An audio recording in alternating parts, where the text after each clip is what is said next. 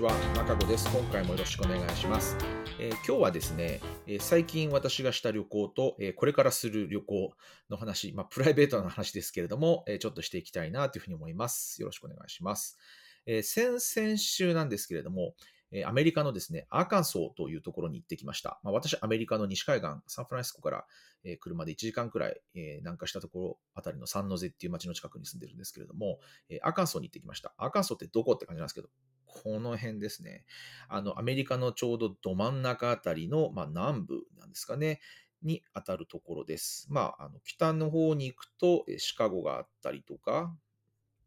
えーとですね、それから、えー南に行くと、まあ、ヒューストンとかですかね、えーまあ、ルイジアナの、まあ、ニューオリンズですとか、えーそういったところがあるようなあたりになります。えーど真ん中あたりなんですけれども、ここに行ってきました。えーちょっと仕事といいますか、会社のですね、トレーニングという形で行ってきたんですけれども、えー私実は、うんふんという会社で働いていまして、えーちょっと、うんふんっていう、えーちょっと発音しにくいんですけど、えーつ、つ、つ、なんですか、綴りにすると MMHMM って書く会社なんですけれども、で働いています。えーアメリカに一応本社があるといいますか、まあ、あの、オフィスが実はない会社で、まあ、登記上アメリカの会社なんですけれども、えーまあ、全員がリモートといいますか、分散型で働いています。まあ、リモートっていうのは、え何か本社があって、そこからこう離れているので、ま、リモートっていう言い方になると思うんですけれども、私たちの場合は本社がないので、全員が何からもリモートではなく、ま、分散した形で働いている、ま、 distributed っていうふうに呼んでますけれども、分散型の働き方をしている会社です。で、え今回ですね、私たちの会社ができたのは2020年の5月とかなんですけれども、私が入ったのはその後2ヶ月くらい経って2020年の7月なんですけれども、まあ大体もう3年近く経っていますけれども、えこう全社の人間がま全員集まるのはま初めての今回機会でした。で、えー世界中からですね、100人以上のえメンバーがえこのアーカンソーに集まるということで、まあ、それなりに大変でしたよね。あの、世界から来る人、まあ、他の国から来る人に関しては、ちょっと早めに着いてとか、え時間がやっぱりかかりますので、まあ、時間、あの時差の調整とかもありますし、少し早めに着いたりとかして、ま多くの人は、え現地に月曜日に着いて、えー火、水、木に一応プログラムみたいなものがあって、で金曜日はまあ帰るということで、まあ、一応5日間がセ,、まあ、セットといいますか、基本の、えーまあ、1, 1週間丸々ですね、が基本のま出張といいますか、トレーニングでした。で、えー本当初めて会う人が多かったんですけれど、私たちの会社の場合には、えーまあ、あの、オンラインの会議というよりは、こう録画したビデオをこう共有し合うことによって、いろんな情報を交換するっていうことがすごく多くて、まあ、ミーティングはやっぱりですね、まあ、時差とかもあったりするとなかなか設定するのが難しいですし、まあ、お互いあの時間は貴重なものですから、まあ、忙しい時に、えーまあ、たまたま時間をこう全員で合わせなくてはいけないというのはなかなか大変ですので、まあ、録画したものを共有するということで、まあ、説明しにくいものは、そういったビデオなどを使いながら説明していく。まあ、それ以外、スラックですとか、もちろん、えーなんですかね、そういうチャットツールみたいなものも使っていますし、まあ、アサナですとか、えーまあ、もちろん、あの、エンジニアは GitHub ですとか、まあ、いろんな、えー情報交換のツールといいますか、情報共有ツールがありますので、そういったものを使いながら、働いているんですけれども、ただですね、私たち普段からビデオを通して、こうお互いの顔はそこそこ見ているし、まあ、声を聞いて、話しているところを聞いて、っていうことがあるので、まあ、今回初めて会った人がほとんどなんですけれども、まあ、あの、まあ、見たことあるよねっていうか、なんかこう、顔見知りといいますか、なんか知ってる気がするというか、普段からあの見慣れた顔があるなっていう感じ。で、まあ、人によってはすごく、あの、社内でやっぱりこう、非常に多くのビデオに登場する人もいますので、まあ、そういう人に関してはちょっとこうね、セレブというか、テレビに出てる人をなんか、あの、間近で見るのようなイメージで、なんか変な感覚はあったんですけれども、まあ、いずれにせよ全く初めてという感じはしなくて、とても、あの、なんていうんですかね、フレンドリーな感じの会になったなというふうに思います。トレーニングとしてはですね、午前中は、あの、まあ、一応社員全員、その来ている人全員が集まって、こう、コミュニニケーションのえトレーニングといいますか、例えばこう、なんかストーリーテリングといって、まあ、それぞれのえなんですかね、人生のお話をちょっとこう、えー3分間にまとめてお話ししましょうみたいな、そのまとめ方はどういうところがコツがありますよですとか、なんかそういうストーリーテリングの仕方をえー勉強したりですとか、あるいはちょっとアクティビティとしてこう、面白かったのは、絵をえー描くという、えーまあ、命題というか与えられるんですけれども、まあ、16チームに分かれていて、えーそれぞれがですね、その絵を16分割した、まあ、4×4 に割った一部の絵だけが渡されていて、え最終的にはこれをこう大きくして、えーと、みんな組み合わせたものを作りますというところで、まあ、それ自体は、あなるほどって思ったんですけれども、よく考えていくと、まあ、隣同士のこうなんですか線がつながっているところがあって、そこってぴったりやってないと、やっぱり絵としてこう成り立たないじゃないですか。なので、それをこう横、自分の絵の周りの絵の人たちとこう協力しながらうまく、え絵を作っていくみたいな、えアクティビティがあったりとかして、最終的にはすごくあの美しい絵ができて、私もちょっとびっくりしたというか、すごく面白いなと思ったんですけれども、まあ、そういったあの会社全体でやるトレーニングが午前中にあって、午後にはですね、アーカンソーの自然ですとか、まあ、文化ですとか、まあ、そういったものを体験するというのを、まあ、各グループ、いろんなグループに分かれて、え非常にこう小さいグループでいろんなところに行ってえ活動するということをやっていました。私の場合は、えっ、ー、と、えー、エスケープルーム、まあ、なんですか、日本でいう脱出ゲームみたいなものをやるグループに行って、えそれをま解いてきたりですとか、あとは、え、最終日にやったのは、えー、なんていうんですかね、あのワイルドライフレフュージといって、まあ、あの動物、まあ、虎ですとかライオンを、まあ、あの家で飼ってる人が アメリカの場合いたりするんですけど、まあ、でも、えー、飼いきれなくなってしまったというか、いろんな理由に事情があって、えー、飼えなくなってしまった人が、まあ、あの手放さざるを得なくなった。でも、ライオンとかの虎を、ね、あの野に放つわけにはいかないので、えー、それをこう扱ってくれるといいますか、それをこう、えー、育ててくれるといいますか、その後、えー、ケアをしてくれるところに預ける。まあ、そういったところに行って、まあ、ちょっとかわいそうなんですけれども、まあ、あのライオンですとか虎ラが、えそういう、まあ、なんですかね、ちょっと自然に近いような状態で、え暮らせるような、えシェルターみたいな、えことをやっていらっしゃる、え会社といいますか、グループの、えところに行ってきたりとかしました。はい。で、まあ、あの、本当に、まあ、5日間、まあ実、質3日半くらいですかね、の活動でしたけれども、まあ、あの普段はあのオフィスに、オフィスがないですので、えー、顔合わせたりできませんけれども、非常に面白い、え、こう、なんですか、信頼関係を結ぶことができる活動がたくさんできたなと思って、ま、これだけでもやっぱり次の何かチャットでスラックでお話をするときに、いや、なんかこの間楽しかったねとか、ちょっとやっぱり共通の話題ができたことによって、え、お話ができたりとか、まあ、話しやすくなるっていう、え、そういった経験、あの、そういうなんですかね、あの、貴重な体験ができたなと思って、非常にあの面白い時間を過ごすことができました。あの、アーカンソー自体にですね、あの、行くっていうこと自体は多分、あの、理由があまりないので、え、自分からワーカンソーに行こうってことはあんまないと思うので、まあ、こういった機会があって、すごくあの面白かったなというふうに思ったりはします。で、えっ、ー、と、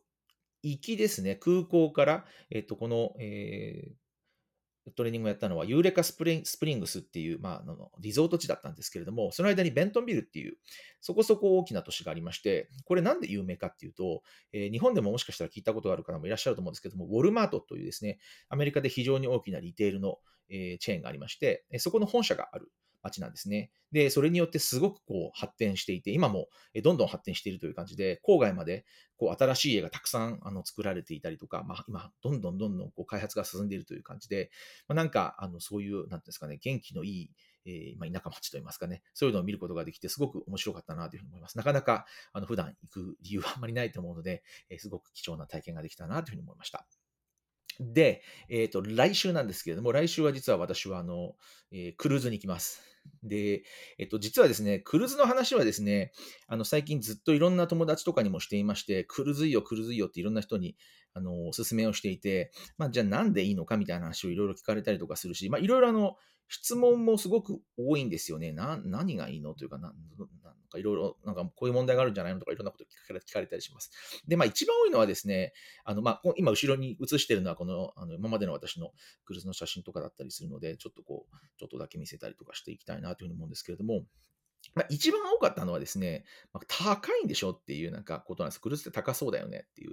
まあ、このイメージってなんかこう、なんですかね、あの、タイタニックとか、わかんないですけど、あの、世界一周のクイーン・エリザベスみたいな、なんかそういうイメージがすごいあるような気がするんですけれども、あとはまあ身近なところでクルーズに行ったことがないって人も、まあ日本の場合まだまだ多いのかなっていう感じはするんですけど、なんか全然手の届かないところにあるものではなくて、なんかアメリカって実はあの大学生がですね、バケーションでこうクルーズに行っちゃったりとかするんですよね。なんか学生で春休みとかにこう安いクルーズに行くみたいな。で、どんちゃん騒ぎで飲み放題でみたいなことをやったりとかすると。で、えー、安いクルーズだとですね、実はもう4泊で250ドルとか300ドルとか、なんか2人部屋の1人当たりの値段ですけれども、みたいなこともあるんですね。で、まあじゃあそれがいいかどうかっていうのはまた別として、ただ、全然あの、そういうあのお手頃な価格のクルーズもたくさんあって、私が行くものも、まあ1週間で、まあ、1500ドルとか2000ドルがまあいいとこみたいな。まあもちろんあのいろんなそこにいろんななんですかね、こう、オプショナルのツアーをツアーをつけたりですとか、飲み物のパッケージをつけたりとかしていくともうちょっと高くなっちゃったりはするんですけれども、ただなんかすごい高いというわけではなくて、考えてみると、例えばじゃあ1500ドルだとするじゃないですか。でも1500ドルでこう7泊のクルーズですと。まあ1泊あたり、まあ200何十ドルみたいな。で、ただそれ考えると、えー、まあ、クルーズってホテル代といいますか、まあ、泊まるところがありますから、寝るところがありますから、まあ、ベッド代、ホテル代がありますよね。それから食べ物も基本的には全て含まれてますので、食べ物代も入ってますと。あと、移動代も入ってますと。なってくると、まあ、250ドルって全然悪くないんじゃないかなという気がするんですよね。250ドル、まあ、2人部屋で1人当たりですから、まあ1、1人、まあ、2人で500ドルとかですよね。例えば1日当たり。で、そうなってくると、まあ、ホテル泊まって、今アメリカもホテル高いですから、1泊200ドルとか全然平気でしますし、まあ、ご飯も食べたら1人50ドルとか平気でするので、まあ、100ドル。でそれがまあ3回食べたら、まあ、ランチとディナー、ブレックファストはもうちょっと安いかもしれないから、まあ、それでも、うーん、ですね、200ドルとか、え、かかってしまう1日で。で、移動代も、え、入っているって考えると、1日500ドルって全然、あの、まあ、そんなに高くないなとか、リーズナブルなんじゃないかなというふうに思うんですよね。で、えー、まあ、そういう意味では、あの、移動もできて、泊まることができて、食べ物が入っているということでは、まあ、あんまり他のこと心配しなくていいというか、お金そこで、あの、それ以外に使うことって意外と少ないですよね。もちろん、いろいろ足そうと思えばいくらでも足せるんですけれども、例えばこう、ね、あの、スパでマッサージを受けるとか、フェイシャルのエステを受けるとか、いろいろもちろん足せる、足そうと思えばいくらでも足せるんですけれども、まあ、ただ、楽しみ方は人それぞれなので、その最低料金だけを出しても、まあ、十分に楽しめるじゃないかなというふうに思います。で、しかも一番素晴らしいのは、一回キャビンに入ってしまって、こう、えー、なんですかね、パッケ、あの、荷物を、えー、開けて、えー、クローゼットに部屋、あの、いろんな服とかをしまえば、その後は、いろんなところにですね、毎日のようにいろんな島ですとか、いろんな都市に連れてってもらえて、で、最終日に、えー、さよならってなる時まで同じ部屋が作られるわけですよ。あの、よく、あの、いろんな都市に行くあの、ツアーを組んでしまうと、えー、毎日のようにこう、パッキングして、またパッキングから出して、みたいなことしなくちゃいけないじゃないですか。あれがないんですよね。周遊ツアーのその大変さっていうのはないですし、一回部屋に入ったら一日、まあ、なんすかね、動いてくれるホテルって言いますか、ホテル自体がこうあなたにの旅先についてきてくれるみたいなイメージなのですごく楽ちんです。なので、えー、まあ、なんていうんですかね、あの、大変そうなんじゃないかみたいな感じはあるかもしれないんですけれども、一回やってしまえばですね、意外と、えー、まあ、大丈夫なのかなと。まあ、もしかして一個、一個だけちょっと問題があるとすれば、まあ、英語をそこそれなりに、あの、まあ、話せると、まあ、より楽しめるだろうなというのはあります。ただ、えっと、私実は最初のクルーズの時の、えは、えっと、ご飯がですね、一緒に毎日同じテーブルで、まあ、一応基本的には食べるということで、それがこう、何人だったのかな ?10 人とかのテーブルで、まあですから大体5組くらいの人たちがこう座るみたいな感じ。で、ここで、あの、今日何してきたとか、あの、今日はどういうとこ行ったの？みたいな話を例えばするみたいな、これなかなかあの、英語の雑談ってすごいこう、ハードル高かったりするので、ちょっと最初は大変だったんですけれども、まあ、えっと、それはそういう、なんですか、決まった時間に決まった人たちとご飯をするっていうクルーズだったんですけれども、最近はやっぱりそういうのが苦手だっていう人も多いので、そうではなくて、えー、自分で好きな時に行って、自分の友達と、まあ、2人ですとか4人ですとか、で、好きなとこ、好きなテーブルで、まあ、ご飯が食べられるっていうクルーズもどんどん増えていて、まあ、そういったものを選べば、そんなに、え、大変ではないと言いますか、そんな辛い思いをしなくてもいいのかなと。いうものが増えてきてるんじゃないかなというふうに思いますので、まあ、そうなってくると、えー、なんですかね、あんまりこう、英語が喋れないからちょっとっていうようなこともどんどん不安としては減ってくるんじゃないかなというふうに思います。で、あの、先ほども言ったように、そのお金をかければお金をかけただけのいろんな楽しみ方もあるんですけれども、あのクルーズ代金に含まれているエンターテインメントもすごくたくさんあって、毎日、えー、夜にですね、ショーがあったりですとか、まあ、それ以外にも、さまざまな、えー、なんですか、クルーズのアクティビティをしてくれるこうスタッフがたくさんいて、えー、いろんなところでこう、エクササイズをしたりですとか、ゲームをしたりですとか、えそういったことがあの船の中でたくさんいろんなところで行われています。で、各、えポートでもちろんオプショナルツアーみたいなものを選んで、えそれにお金を出していくこともできますし、また自由にあの歩き回ることももちろんできますし、ですから、ちょっとあの、例えば、あんまりこう毎日のようにオプショナルツアー入れちゃうと意外と疲れると言いますか、毎日何時間拘束されて、こうバスで移動して、歩いて、いろんなもの見てっていうのをやってると、そこそこ疲れちゃったりするので、なんかあんまり詰め込みすぎてもダメだなっていうのが私の最近の学びだったりはするんですけれども、まあ、なので、本当にあの人それぞれ楽しみ方があって、下手したらですね、船から降りなくてずっと船の中であの過ごすこともできますし、あの、そういう意味では、あの、いろんな楽し楽しみ方があると思います。またですね、船によってもすごく違うんですよね。小さい船から大きな船まであって、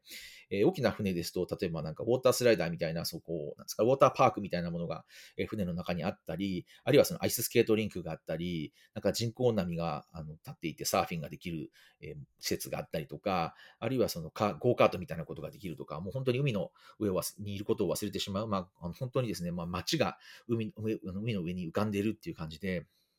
その辺が、えー、まあ、大きな船ですと、そういうのがより楽しめる。ま、ただ、やっぱり大きなあの船ですと、やっぱりちょっといろんなところで混雑が起こったりはするので、なんかやっぱり小さいあのサイズの方が好きですみたいな人もいたりとかするので、まあ、これはちょっと人によって本当にいろんな楽しみ方があるので、まあ、どのクルーズラインを選ぶのかですとか、どの船を選ぶのですとか、もちろんどこに行くかっていうのももちろんありますし、なんかいろんなあの軸があって、いろんなあの楽しみ方ができるんじゃないかなというふうに思います。で、えっ、ー、と、またクルーズのあの良さといいますか、はいろいろあるので、またゆっくり話したいところもあるんですが、えっ、ー、と、まあちょっとそれな、なんとなくクルーズの最初こんなのがいいとこですよっていう話をさせてもらいました。